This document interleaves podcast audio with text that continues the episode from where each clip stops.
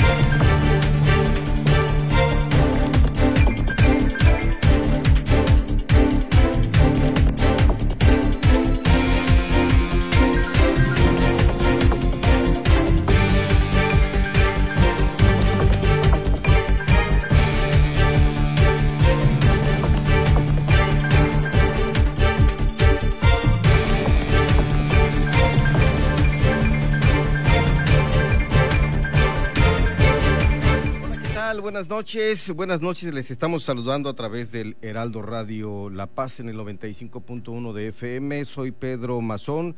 En este espacio de frente en Baja California Sur, qué bueno que están con nosotros, 14 de octubre, ya es miércoles, mitad de semana, ombligo de semana le llaman muchos este miércoles, así es que vamos a darle información en esta noche aquí en Heraldo Radio La Paz y por supuesto lo que es el análisis, las entrevistas y algo más que tenemos preparado para ustedes aquí en esta emisión del 14 de octubre de 2020. Esta es la H que sí suena y se escucha en La Paz, Baja California Sur.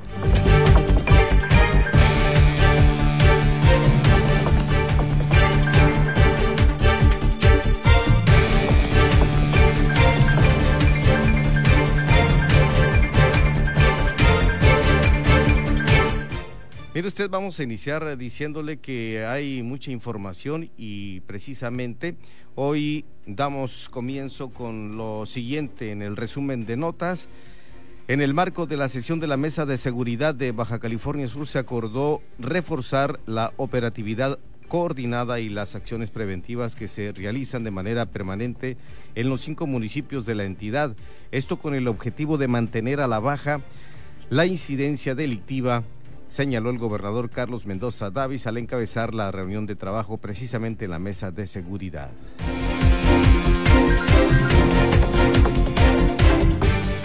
Hoy se dio a conocer que la juez federal ha concedido la suspensión definitiva a los diputados Lorenia Linet Montaño Ruiz, Daniela Viviana Rubio Avilés, Elizabeth Rocha Torres, Anita Beltrán Peralta, Perla Guadalupe Flores, Leiva, Marisela Pineda García, José Luis Perpuli Drew y Rigoberto Murillo Aguilar contra los actos que se le han imputado en el juicio político instaurado en su perjuicio por parte de diputados del Movimiento de Regeneración Nacional Morena.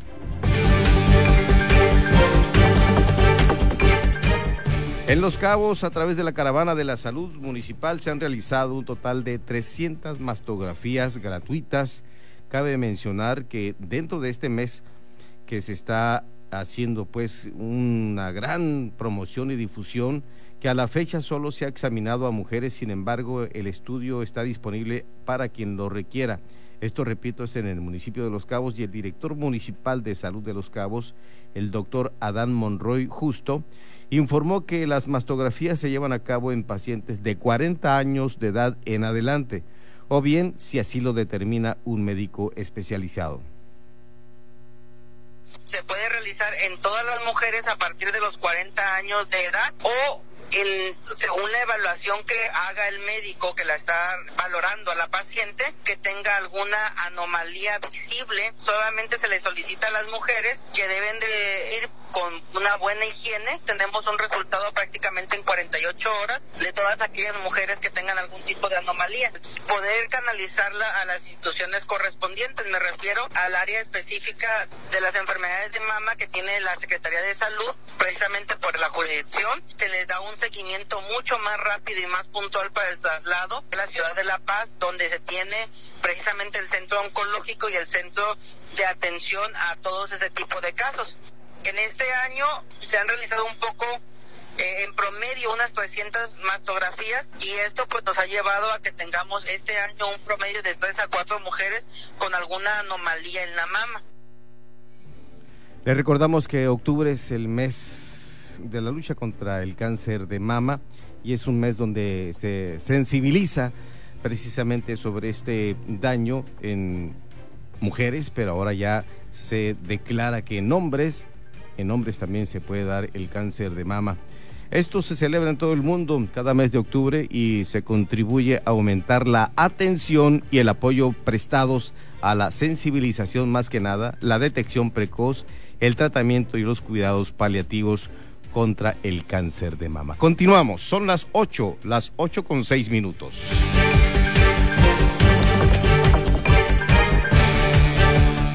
También de allá de Los Cabos, el gobierno cabeño hizo entrega de apoyos y créditos a artesanos en la delegación de Cabo San Lucas para impulsar a emprendedores y a sus familias por medio del programa Con mi alcaldesa Emprendo. La presidenta municipal de Los Cabos, Armida Castro Guzmán, informó que pese a la recaudación complicada, hace frente a esta crisis económica por la que atraviesa el destino. Fomento Económico lo tiene muy claro y con el apoyo de Cabildo, pese a una administración, una recaudación muy complicada, es que podemos hacerle frente junto con ustedes a este tiempo de crisis, junto a su talento, a su insistencia y a su resistencia. Tenemos claro que si no nos ponemos en los zapatos de cada uno de los ciudadanos, difícilmente estaríamos construyendo la historia que queremos para los cabos. Emprender no lo hace cualquiera, ya que emprendieron hay que insistir. En ese trabajo es en el que se tiene que enfocar Fomento económico, por eso lo dice muy bien la directora. Es después de que ustedes hagan la materia a vender que el desarrollo económico y turístico sea también para las familias de los emprendedores y las emprendedoras. Celebro poder aportar desde esta responsabilidad un poquito a esa tenacidad, a esa insistencia, a ese talento, porque yo sé que se va a multiplicar. Y mejor que eso, corran la voz, inspiren a más hombres y mujeres a emprender y a ser sus propios jefes. Nosotros estaremos con ellos impulsando y haciendo lo propio. Que sea de mucha utilidad y que de verdad la historia de cada una de sus familias a partir de hoy sea nueva y sea mejor.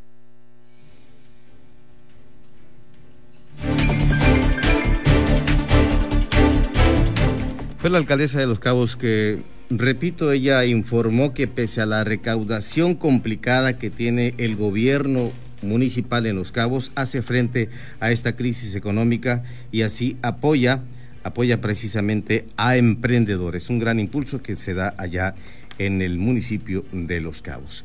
Y fíjese que el secretario de Educación Pública, Esteban Moctezuma, dio el anuncio de que en las escuelas de tiempo completo de ninguna manera desaparecerán. Al contrario, estas escuelas de tiempo completo se confirma que su funcionamiento se va a dar y se incrementa significativamente el presupuesto del programa. Y hoy así lo dio a conocer el diputado Esteban Ojeda Ramírez, a quien tenemos en el siguiente enlace por línea telefónica. ¿Cómo está, maestro? Gusto en saludarlo, diputado. Buenas noches, Pedro, a tus órdenes. Pues eh, ya una gran noticia que se dio con este anuncio del secretario Esteban Moctezuma. No desaparecen las escuelas de tiempo completo. Sí, efectivamente se había especulado mucho, eh, particularmente los diputados y senadores de oposición, que las escuelas de tiempo completo iban a desaparecer. Hoy en su comparecencia el secretario de Educación eh, confirma que efectivamente no se cerrarán las escuelas de tiempo completo, no desaparece ni estaba en el programa de desaparición. Eh, hubo un reajuste por la pandemia, no están funcionando ahorita más que el sistema a distancia, en líneas, por televisión y por distintas redes sociales. Y en el periodo que viene eh, ha sido ya presupuestada inclusive se incrementa el presupuesto para el funcionamiento de las escuelas de tiempo completo.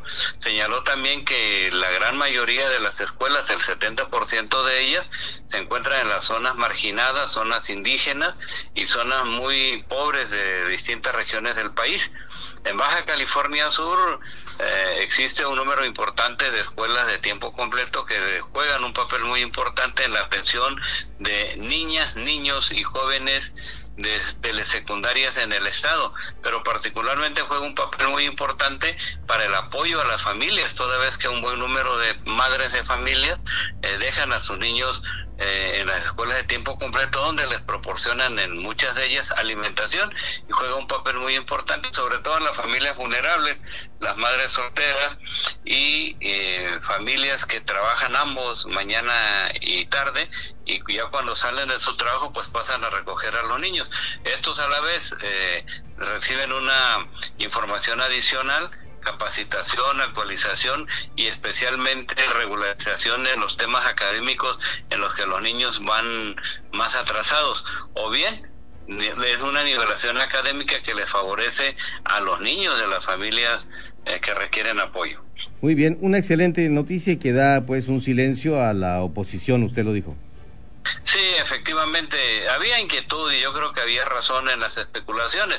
Sin embargo, hoy eh, se ha confirmado que en efecto no se cierran las escuelas, al contrario, se fortalece el programa y se incrementa el presupuesto. Es una excelente noticia para los padres de familia, para los estudiantes y para los profesores que trabajan en esta área del sistema educativo estatal y nacional. Maestro, ojalá que próximamente esté con nosotros aquí en cabina del Heraldo Radio La Paz 95.1 de FM en una emisora del Heraldo Media Group, donde pues estamos abriendo precisamente los micrófonos a todas las corrientes políticas y grupos, a la ciudadanía en general, para debatir para hacer polémica, precisamente para escuchar este tipo de entrevistas y noticias importantes como la que usted nos comparte. Con todo gusto, Pedro. Está en que me invites y con todo gusto haré acto de presencia y yo desde aquí hago votos para que ese programa siga teniendo éxito. Arrancó muy bien, creo que va a seguir incrementándose y va a dar eh, la pelea en el aire a muchos programas que también, como el tuyo, son muy buenos y que hay una competencia sana para la comunicación y la información de la ciudadanía subcaliforniana. Excelente, maestro. Gracias. Que pase buenas noches y estamos pendientes con la invitación. A tus órdenes, buenas noches y un saludo a tu gentil auditorio. Muy amable, gracias. Continuamos aquí, son las 8 con 13 minutos.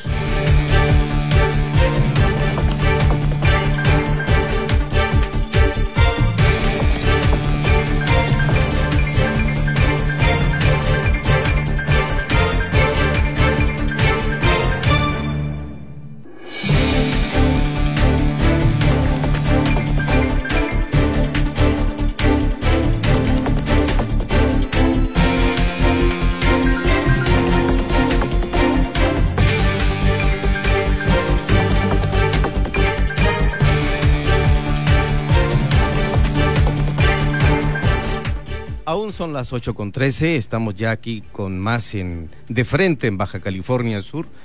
Vamos a decirle que de los fuertes recortes económicos del gobierno al sector educativo están, entre otras cosas, las escuelas formadoras de docentes y de este tipo de reducción presupuestal. Nos habla y está con nosotros aquí, la saludamos, le damos las buenas noches a la directora de la Escuela Normal Superior de Baja California Sur, a la maestra Teresa de Jesús Bañuelos Tamayo. ¿Cómo está, maestra? Gusto en saludarla. Igualmente, Pedro, bien. Buenas noches. Gracias por estar con nosotros. Y bueno, sí, hay reducción en este presupuesto para la operación de las normales. Sí, mira, es un tema que ha causado mucho revuelo en la, no nada más a nivel estatal, sino también a nivel federal, porque se está teniendo una reducción en el proyecto de presupuesto de un 95% en relación al comparativo que se recibió en este año.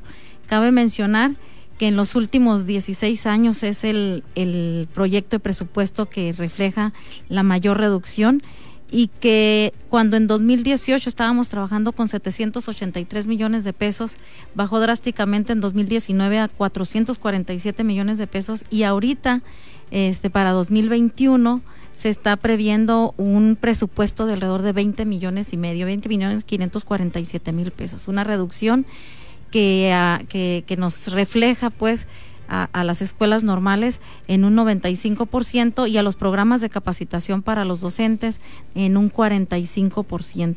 Entonces creemos que eh, lejos de apoyar o lejos de, vislumbrarse una mejora eh, en el caso de las escuelas normales a nivel nacional, estamos viendo una situación que complicaría la operatividad, más que nada eh, considerando las instituciones formadoras de docentes que en la entidad para el caso nuestro, eh, no todas tenemos el recurso de la federación.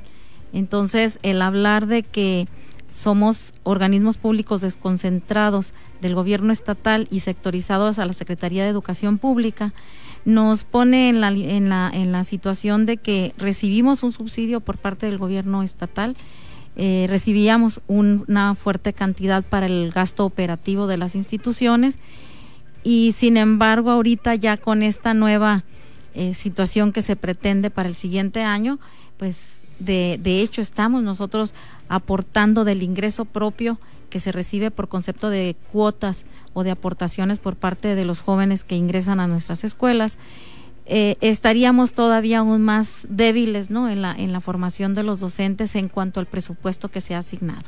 Y ya lo dijo aquí en entrevista el secretario de Educación Pública en Baja California Sur, el profesor Héctor Jiménez Márquez, de que también hay espacios que se pierden en cuanto a la capacitación, también hay reducción del presupuesto.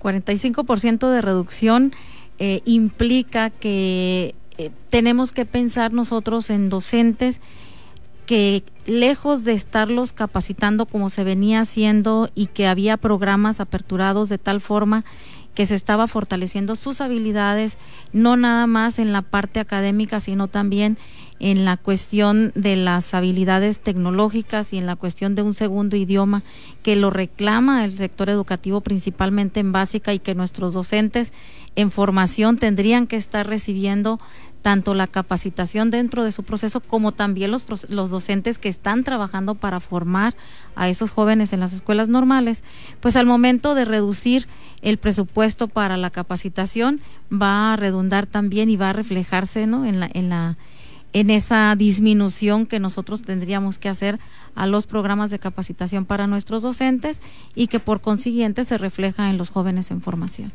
Estamos dialogando con la maestra Teresa de Jesús Bañuelos Tamayo. Ella, es directora de la Escuela Normal Superior de Baja California Sur. Profesor Enrique Estrada Lucero, hay que decirlo. Y, que, bueno, hoy estamos hablando de este tema tan importante y se van a entrar al agua con el quinto Congreso Internacional. aún con todo esto que están atravesando de crisis e-, económica, de reducción de presupuesto, de que pues le están apostando de, las mismas cuotas a, todo lo que implica eh, la operación y funcionamiento de una escuela como la normal superior. Sí, mira, eh, en el caso de nuestra escuela yo creo que se ha caracterizado en sus 40 y casi ya 44 años eh, de fundación por ser una escuela que empuja y que quiere crecer y que el personal que está adscrito a la, a la institución, aun cuando no tiene una una situación laboral estable porque estábamos hablando de, de, personal que está contratado por periodos semestrales. Aún así, hemos tenido este, esa posibilidad de que tanto los docentes como el personal eh, tengan esas iniciativas para seguir creciendo y para seguir aportando a la comunidad. Vamos por un quinto congreso que inició hace el, primer congreso se dio se realizó aquí en La Paz el segundo congreso también fue realizado aquí en La Paz y era en ese momento algo prácticamente interno en lo que nuestros jóvenes eran los beneficiados con los conferencistas que venían principalmente de talla nacional y que una vez que se fue creciendo y que tomamos el reto de decir nos vamos a los cabos, sí nos tembló la mano, pero dijimos, bueno, vamos a apostarle a que lo vamos a hacer y lo podemos lograr. Nos fuimos a los cabos en un tercer congreso internacional y ampliamos esa cobertura eh, no nada más a nuestros jóvenes estudiantes, sino también a personal docente y administrativo de instituciones a nivel local eh, y a nivel nacional. Ahorita decidimos eh, que no podíamos dejarlo, o sea, ciertamente la situación de salud que nos aqueja en este momento nos limita a realizarlo de, manera presencial. Sin embargo, pues el uso de las tecnologías nos está permitiendo considerar una plataforma que nos lleve a desarrollar más o menos el mismo esquema que veníamos trabajando con los, el con los congresos anteriores. El cuarto congreso se llevó también en Los Cabos y el quinto dijimos, pues no nos podemos frenar, hay que hacerlo en línea. Buscamos a conferencistas que de alguna manera ya nos habían estado apoyando en congresos anteriores y también nuevos participantes este, de, del área educativa y que de alguna manera lo están haciendo de manera altruista, ¿no? O sea, ellos, mm, esa es una gran ventaja que tiene nuestro Congreso, la participación de los conferenciantes es de manera gratuita y al no tener esos honorarios a nosotros nos permite costear de una mejor forma la plataforma que se va a estar utilizando. Y este pues, nuevamente la modalidad es virtual, sin embargo el esquema se mantiene en ocho conferencias, eh, tenemos las ponencias por parte de, de investigadores tenemos eh, la mesa redonda y entonces lo único que en este caso se está eliminando ahorita de momento son los talleres que se venían trabajando a contraturno dentro del, del proceso del Congreso. Considerando el esquema que debe tener un, Congreso en línea, también tuvimos que ampliar el número de días que estábamos trabajando nosotros normalmente jueves, viernes y sábado. En esta ocasión vamos a trabajar desde el día miércoles para que sean jornadas más reducidas y estaríamos iniciando el 4 de noviembre con cierre el día 7 del mismo mes. Participación de Estados Unidos, Francia, España, em, Ecuador y obviamente nuestro país, ¿no? Entonces creemos que puede ser un congreso de mucho interés eh, para la comunidad educativa y sobre todo de gran beneficio tanto para nuestros jóvenes como para el personal docente y administrativo de las instituciones a nivel nacional y por qué no decirlo internacional, ¿no? Claro estamos trabajando también en ese sentido. ¿Ya no se van a los cabos entonces? No, este año no. este año no. Veremos qué, qué nos depara el 2021. Pero ahorita el reto es ese, ¿no? O sea, trabajar una modalidad virtual que nos permita mantenernos eh, a la vanguardia, sí, cuidar los estándares de, de la aplicación del Congreso, pero sobre todo el que podamos seguir aportando a la comunidad desde la Paz en Baja California Sur para México y por qué no para el extranjero, lo decía hace un momento, porque los conferencistas se han convertido también en, eh, en personas que difunden nuestro Congreso y que grata fue la sorpresa en la reunión de preparación que tuvimos hace unos días. Todavía, estamos dándole seguimiento, en donde ya hay esa iniciativa por gente externa a nuestro país que desea participar dentro del Congreso. Maestra eh, Bañuelos, vemos eh, que cada, eh, cada vez el, Congreso se está abriendo un poco más a, la sociedad, a, los profesionistas. Hoy tenemos una cuota de recuperación de tan solo 500 pesos en este importante evento del, de la normal superior y que, bueno, ahora con, con el esfuerzo que hacen, cada quien va a transmitir desde su lugar de origen pero va a tener el mismo valor prácticamente, se va a entregar constancia de asistencia y participación. Sí, hay eh, obviamente un requisito de la asistencia mínima del 80% a las conferencias. Al cierre de cada una de las sesiones diarias se va a estar realizando una, se va a tener que llenar una encuesta en la que se generen algunos reactivos precisamente que tengan que ver con lo que fue el proceso diario y este y de esa manera en el cumplimiento de lo que hagan cada uno se llevarán los registros para poder emitir las constancias y enviarlas de manera electrónica también. Perfecto, pues habrá conferencias magistrales, tengo aquí la invitación en mis manos, conferencias interactúas, eh, la mesa redonda con especialistas y ponencias. Esto es del 4 al 7 de noviembre de 2020, el quinto Congreso Internacional Investigación e Innovación educativa. Que hoy con la frase Desafíos de la educación contemporánea, confinamiento y acción formativa de sujetos sentipensantes. Muy bien. Pues maestra, muchas gracias por estar con nosotros. Esperemos que próximamente, cuando se vaya acercando también este evento, vuelva aquí con nosotros para reiterar la invitación. Es usted bienvenida y muchas gracias por participar aquí en el Heraldo Radio La Paz 95.1 de FM. Muchísimas gracias Pedro y claro que sí estaremos presentes por aquí. Es la maestra eh, Teresa de Jesús Bañuelos Tamayo, directora de la Escuela Normal Superior del Estado de Baja California Sur, profesor Enrique Estrada Lucero aquí con nosotros. 8, 25 minutos en la emisora que suena, suena y suena.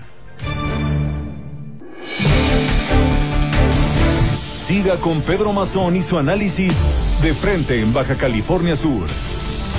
Por El Heraldo Radio La Paz, 95.1 FM. Primero fue la CDMX, luego Guadalajara, después Tampico, Villahermosa, Acapulco, para luego ampliar nuestra cobertura al centro del país y Estado de México. Desde el 2020, para consolidar nuestra presencia nacional, arribamos a Monterrey, Tijuana, Brownsville, McAllen, La Laguna, Colima, Hermosillo y Nayarit. En octubre ampliamos nuestra cobertura y llegamos a Tehuantepec, Oaxaca, Tuxtla Gutiérrez, Tapachula, Ciudad Juárez y ahora, con la H que sí suena y ahora también se escucha. Heraldo Radio La Paz, en el 95.1 de FM. Una emisora más de Heraldo Media Group.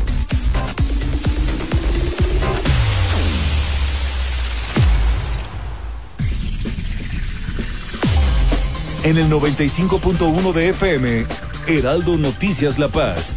La información más relevante generada al momento.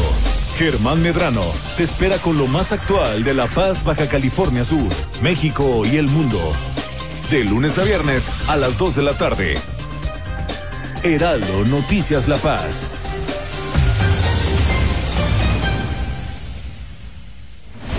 El hombre tendencia en el círculo rojo, Salvador García Soto, llega con su espacio vía el Heraldo Radio. El estilo diferente y el periodismo que trasciende ahora por Heraldo Radio La Paz en el 95.1 de FM. Con la H que sí suena y ahora también se escucha. Cuando los demás apenas comienzan, usted ya está muy bien informado. Las noticias con Javier Alatorre, con la cobertura radiofónica más grande e importante del país. Yo soy Javier Alatorre. Lunes a viernes al mediodía. Una alianza de Heraldo Media Group, Grupo Audiorama Comunicaciones. Heraldo Radio La Paz. Con la H que sí suena y ahora también se escucha.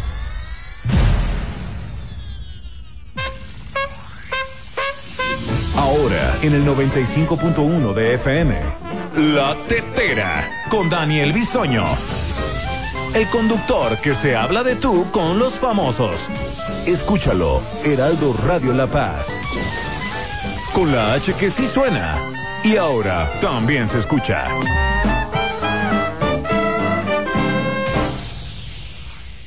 Hola, no se te olvide que octubre es el mes rosa. ¿Sabías que los hombres pueden padecer de cáncer de mama? Tócate, autoexplórate y ve al doctor. El cáncer de mama es la segunda causa de muerte en las mujeres mexicanas. Cada 30 segundos se diagnostica un nuevo caso de cáncer a nivel mundial. Únete al Heraldo de México en esta campaña contra el cáncer de mama. Mesa de análisis. De frente en Baja California Sur. Con Pedro Mazón. Por El Heraldo Radio La Paz. 95.1 FM. Continuamos.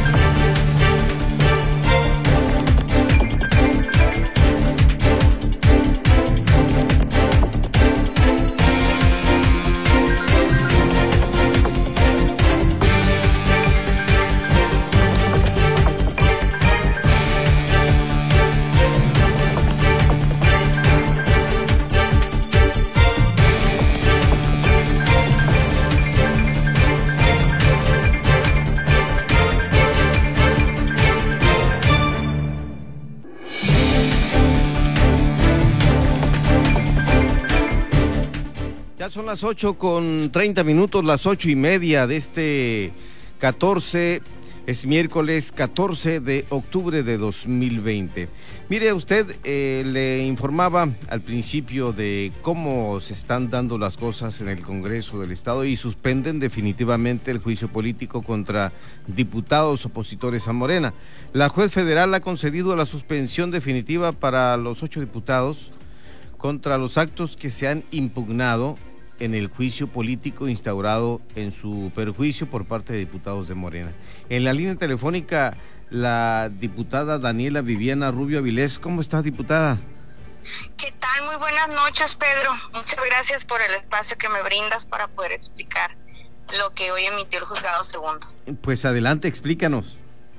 Sí, mira, eh, como ustedes saben y lo explicaste muy bien ahorita, el Congreso del Estado inició, bueno, los diputados de Morena y sus aliados en el Congreso del Estado iniciaron este un juicio político en contra de una servidora y siete diputados de partidos de oposición.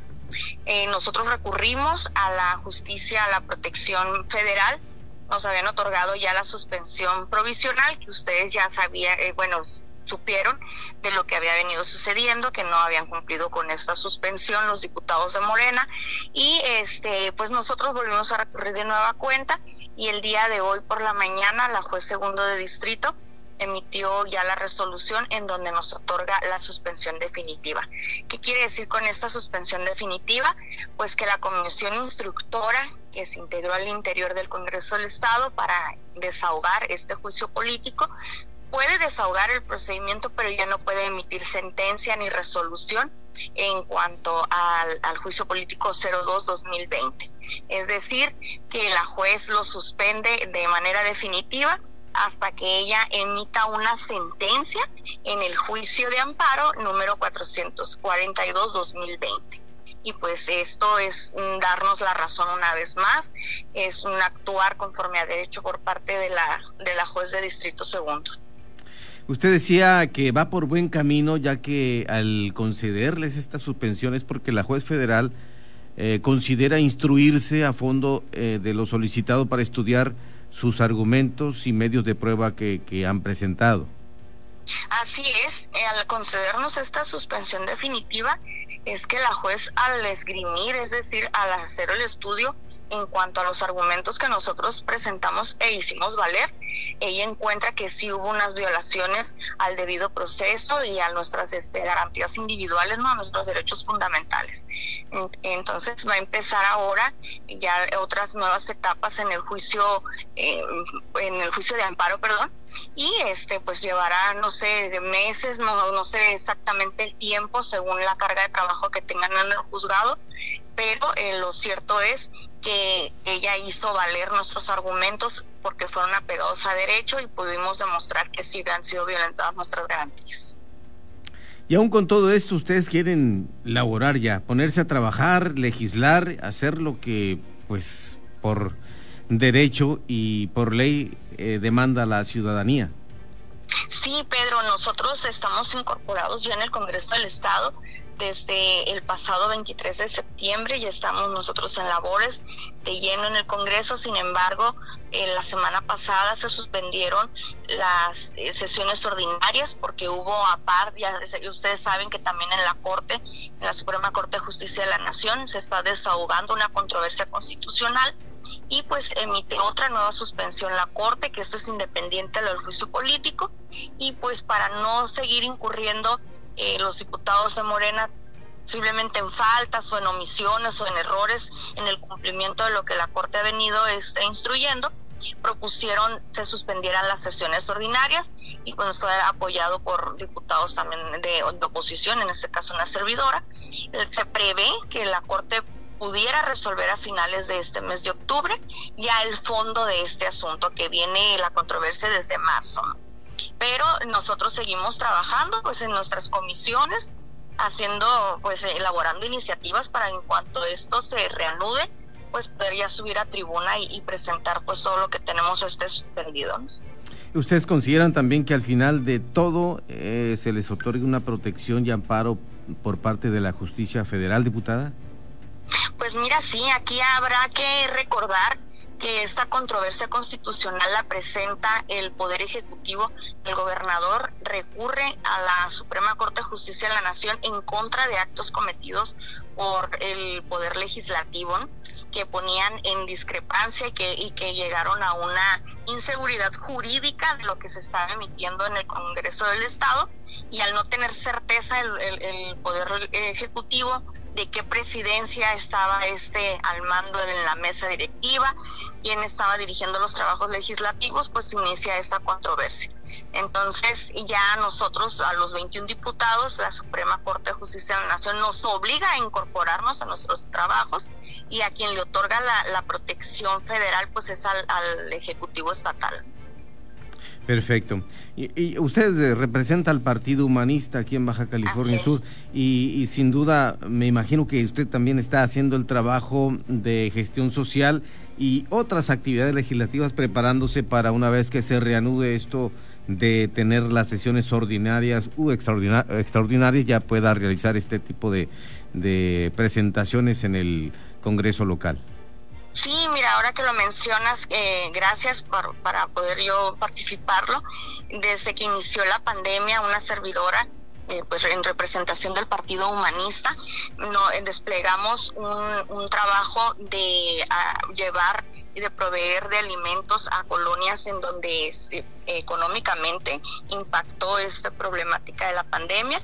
También hicimos un trabajo conjunto, la diputada Elizabeth Rocha Torres de Acción Nacional y una servidora, entregando este paquetitos kit de sanitización que integraban cloro, gel antibacterial y este y otros productos para, para el hogar para poder estar este eh, prevenidos, ¿no? El gel antibacterial, etcétera.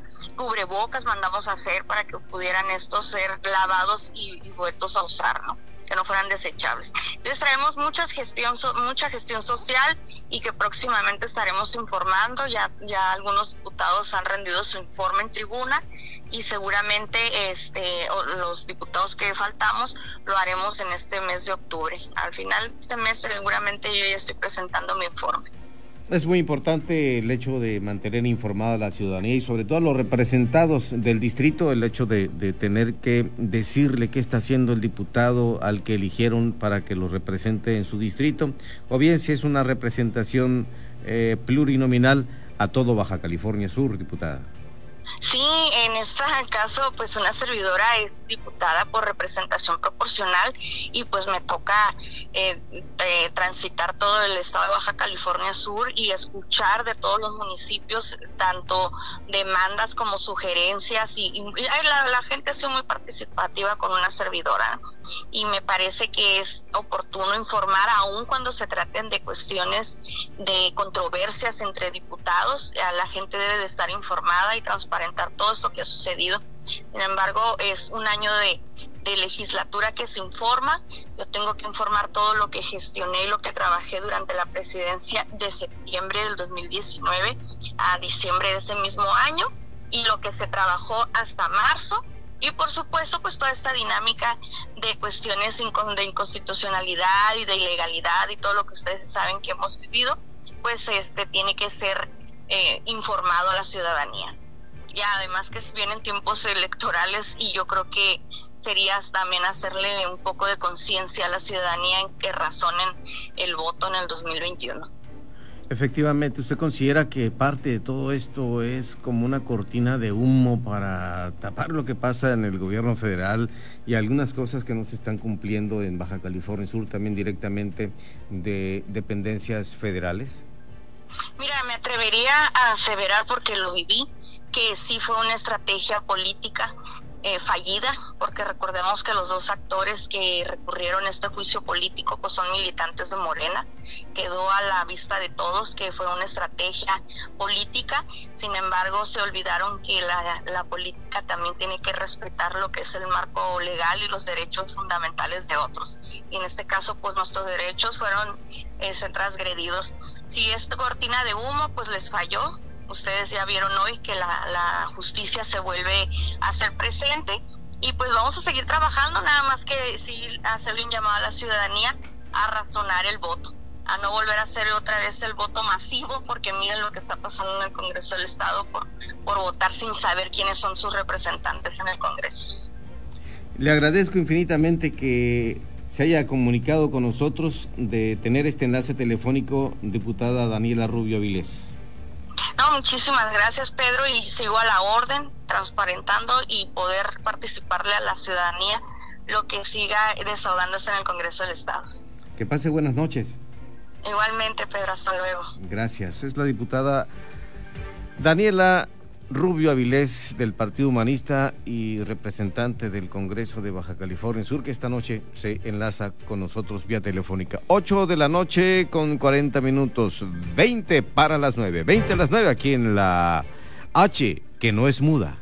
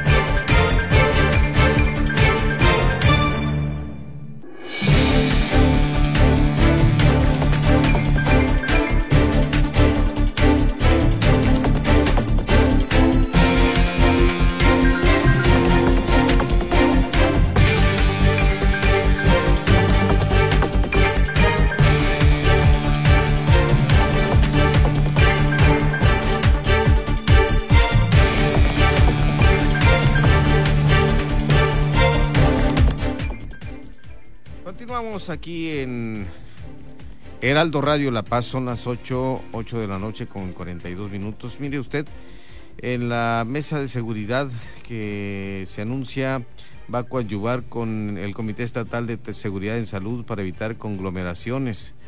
En el marco de la sesión de la Mesa de Seguridad de Baja California Sur se acordó reforzar la operatividad coordinada y las acciones preventivas que se realizan de manera permanente con los cinco municipios de la entidad con el objetivo de mantener a la baja la incidencia delictiva. Esto lo señaló el gobernador del estado de Baja California Sur, eh, el gobernador Carlos Mendoza Davis, al encabezar la reunión de trabajo acompañado del secretario general de gobierno Álvaro de la Peña Angulo, así como los titulares de las Fuerzas Armadas, las instituciones de seguridad y justicia en el estado.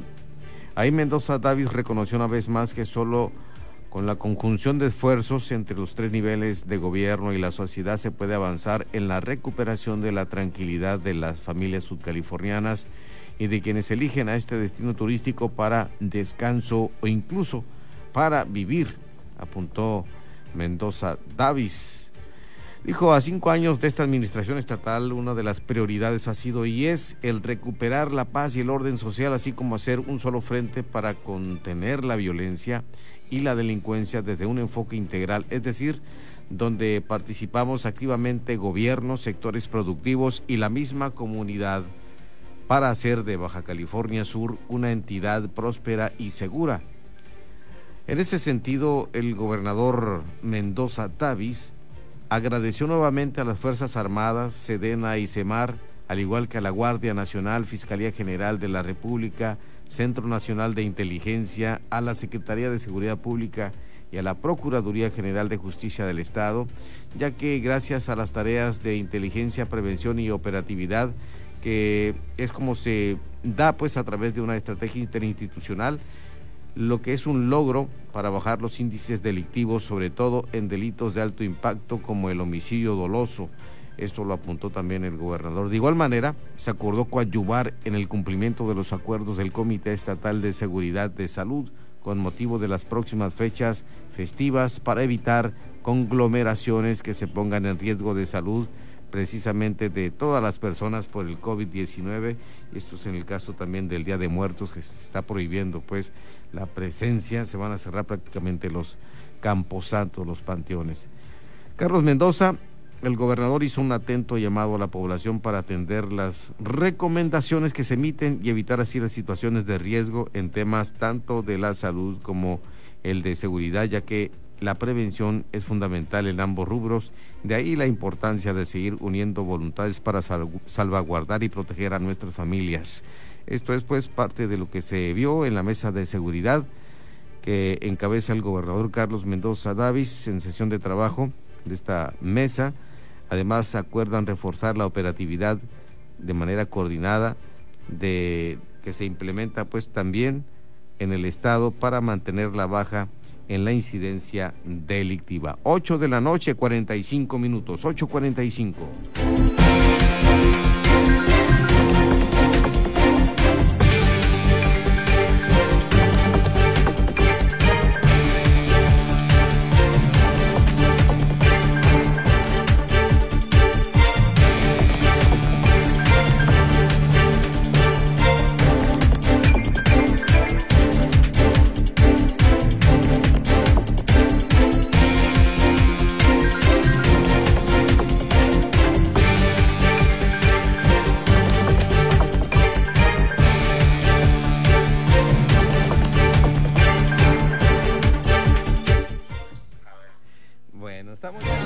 sí, gracias, Benny. Benny Tirado está con nosotros aquí. Esta noche diremos que el alcalde de La Paz nos va a informar un poco más acerca de esta sesión extraordinaria de Cabildo, donde se le aprobó por mayoría el informe eh, que presentó precisamente este pleno. ¿Cómo está, presidente Rubén Muñoz? Muy contento de saludarte, Pedro, en esta naciente aventura que estás llevando a cabo con el Heraldo Radio me da mucho gusto saludarte y saludar a tu auditorio además saludar a Benny Tirado, que es un gran productor que ahora tienes que contigo. Perfecto. Eh, se dio este avance notable en la sesión extraordinaria de Cabildo. Siempre el diálogo construye acuerdos y cuando la política hace esta extraordinaria actividad de cabildear los acuerdos, se pueden lograr los consensos y eso fue lo que ocurrió esta tarde en el Cabildo de La Paz. Perfecto. Presidente, muy importante el hecho de que se esté considerando el nombre de Rubén Muñoz en gran parte de las encuestas, si no en la mayoría, casi todas, donde lo apuntalan por parte de Morena hacia una posible candidatura al gobierno de Baja California Sur. Son dos años, Pedro, de entrega al servicio de la comunidad aquí en La Paz Hoy tenemos resultados muy importantes. Déjame decirte, en primer lugar, lo que ocurrió el día de hoy, porque es un hecho histórico. Por primera vez y ante la presencia del director general del Instituto Nacional de Suelo Sustentable, aquí en La Paz, Pedro, entregamos los primeros 513 títulos de un problema que tiene todo Baja California Sur en tenencia de la tierra. Con el evento de hoy vamos a hacer justicia a personas que no tenían seguridad en el más importante patrimonio que es donde tienen asentadas sus viviendas. Hoy no solo damos un primer paso, de muchos más que tendremos que hacer para regularizar la situación de muchas colonias, hoy encontramos el camino para poner un nuevo modelo de regularización de tenencia de la tierra en el que vamos a resolver la situación de más de 7 mil familias de la capital del estado. Se sumaron las voluntades del gobierno federal. Debo de agradecer el respaldo del presidente de México, Andrés Manuel López Obrador. Pero lo más importante, Pedro, es que estamos creando un modelo de trabajo que le puede servir a Cabo San Lucas, San José del Cabo, el Valle del Vizcaíno, donde tenemos todavía más de 60 mil familias que no tienen regularizada la tenencia de la tierra. El programa que pusimos hoy en marcha se llama Papelito Habla y este programa de Papelito Habla le va a dar certeza jurídica a las familias, los vamos a incorporar al mercado secundario porque ya pueden ser sujetos de un crédito de vivienda, les vamos a dar la oportunidad de que todos puedan regularizar los servicios de energía eléctrica y agua potable, Es un paso que yo califico como uno de los mayores actos de justicia social que se han hecho en Baja California Sur y que hoy nuevamente el municipio de La Paz pone el ejemplo que cuando escasean los recursos debe de sobrar la imaginación y el trabajo para que estos resultados hoy permitan favorecer a estas 513 familias que están recibiendo sus primeros tipos. Presidente, aun cuando de colores diferentes, eh, ha ido de la mano en cuanto a la fortaleza para poder gobernar con el gobierno de Baja California Sur que encabeza Carlos Mendoza. Los problemas no tienen ideologías y quienes tenemos una responsabilidad pública debemos de entender que cuando hay entendimiento entre el nivel federal, estatal y municipal y existe una coordinación plena, quien sale ganando, Pedro, es la sociedad servimos a la misma población, lo hacemos en el mismo territorio, por ello, cuando se suman voluntades, quien sale ganando es el ciudadano. Por ello, hoy déjame decirte que al cerrar el segundo año de labores, hay resultados municipales que son muy plausibles y que son evaluados por la sociedad de manera muy positiva. Hoy La Paz está en el primer lugar a nivel nacional en percepción de seguridad una seguridad que recibí como alcalde en el lugar 123. Hoy nos acaban de dar Pedro Medalla de Oro. Estamos resolviendo el problema histórico del agua de la ciudad de La Paz con la construcción de los tanques reguladores de presión. Vamos a subir a los cerros de La Paz más de 5 millones de litros. Y además, Pedro, estamos comenzando el primer sector de la ciudad, que es el sector número 5, donde vamos a garantizar el abasto 7 por 24. ¿Qué significa esto? Que vamos a demostrar que el problema de agua, cuando hay una solución técnica sobre la mesa, es posible resolverlo renovando toda la red de agua potable, instalando sistemas de micromedición y sobre todo preparando el advenimiento de la mayor obra pública que tendrá La Paz el próximo año, que es el concurso y la licitación de la nueva planta desaladora que tendremos con más de 220 litros por segundo. En este segundo año, Pedro, estamos cerrando la segunda etapa del programa Iluminemos la Paz. Hemos instalado más de 10.200 luminarias tipo LED. Tenemos 14 bulevares totalmente iluminados y esto lo evalúa de manera muy positiva la sociedad.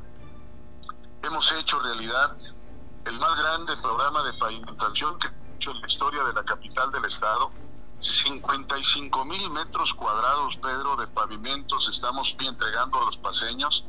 Esto es así como 7.2 kilómetros de calles que estamos hoy entregando y es la mayor obra que se ha hecho en los últimos 30 años en la capital del estado. Todos estos eh, logros, Pedro, sumados a que La Paz es el primer ayuntamiento del país que construyó un parque fotovoltaico que le está vendiendo energía limpia a la Comisión Federal de Electricidad, que hoy somos la ciudad con más murales del país. Llegamos ya, Pedro, a los 120 murales urbanos del programa La Paz Ciudad Marina. Forman parte de esto que tú llamas la evaluación que los ciudadanos hacen de la gestión de Rubén Muñoz al frente de la Alcaldía de La Paz. Yo estoy enfocado, Pedro, a seguir promoviendo desarrollo e inversión Creo que la única manera para poder reducir la brecha social es creando empresa, dando facilidades para que la inversión llegue a Baja California Sur. Y las buenas noticias, Pedro, es que vienen vuelos internacionales a La Paz. Tenemos ya confirmado American Airlines que viene a partir del 3 de diciembre con tres vuelos que salen de Phoenix, Arizona y de Dallas, Texas. Viva Aerobús está incrementando su número de vuelos de Monterrey Guadalajara, México, a La Paz. Estoy gestionando con Interjet que dos nuevos vuelos lleguen de los Estados Unidos. Algo grande está pasando en La Paz, Pedro, y hay que darlo a conocer.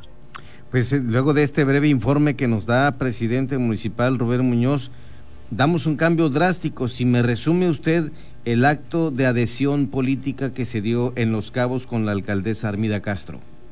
Armida y yo compartimos visión de poder llegar juntos a un proceso el próximo año.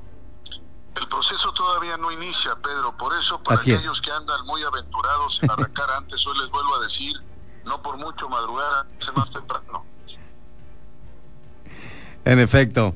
Presidente municipal, pues muchas gracias. La verdad que le estamos robando tiempo, ya tiene un espacio eh, confirmado, pero sí para eh, el Heraldo Radio La Paz es muy importante aquí en el 95.1 eh, que nos hiciera este tipo de menciones porque la gente está todavía pensando en quién, a quién dar su voto y por supuesto que las casas encuestadoras están considerándolo. Usted ya lo dijo, porque además de ser... La valoración de todas las casas encuestadoras, Pedro, que nos ponen a la cabeza de sus evaluaciones, pero mira, yo estoy concentrado en el tema que más preocupa a la sociedad, que es preservar el que esta terrible pandemia no afecte a más ciudadanos. Hoy quiero hacer un llamado nuevamente a que mantengamos la sana distancia, el uso obligado del cubrebocas cada vez que se asiste a un lugar público creo hoy que el llamado tiene que ser a todos a seguir trabajando en la tarea que nos fue conferida por la sociedad.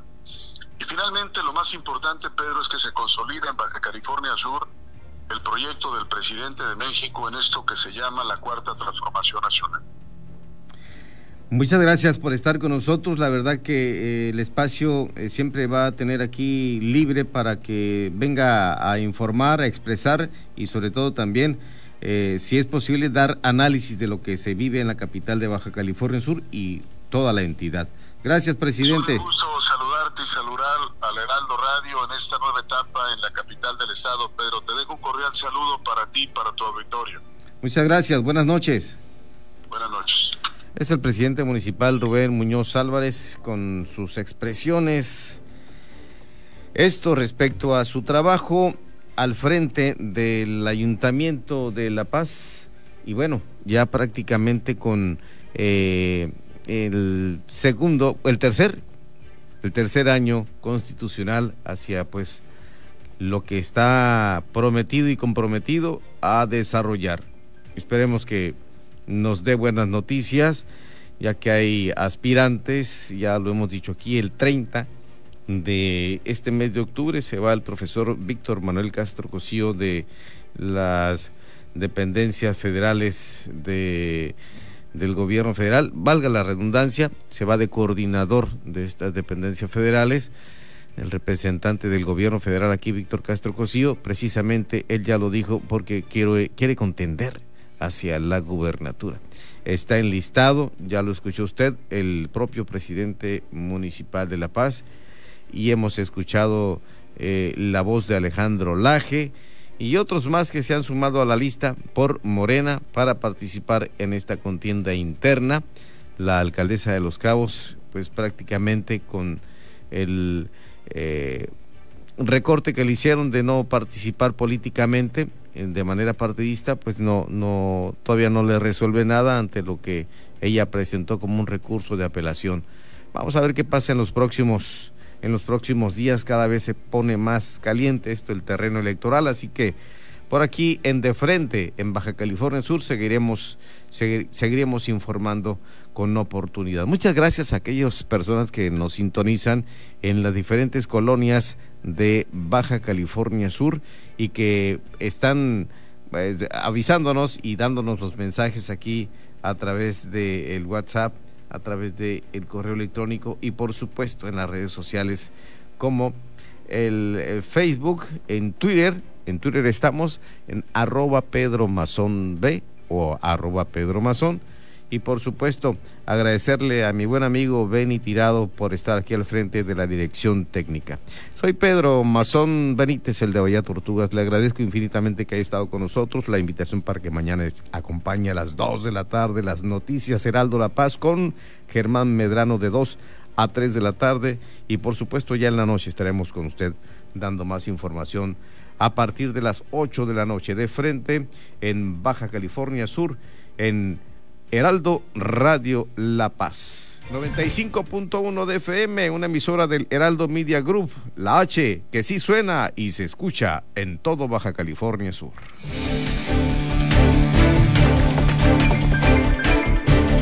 En la temporada de lluvias, tu seguridad y la de los tuyos es lo más importante. El viento extremo y las grandes cantidades de agua reblandecen la tierra, arrastran objetos, provocan inundaciones y desbordan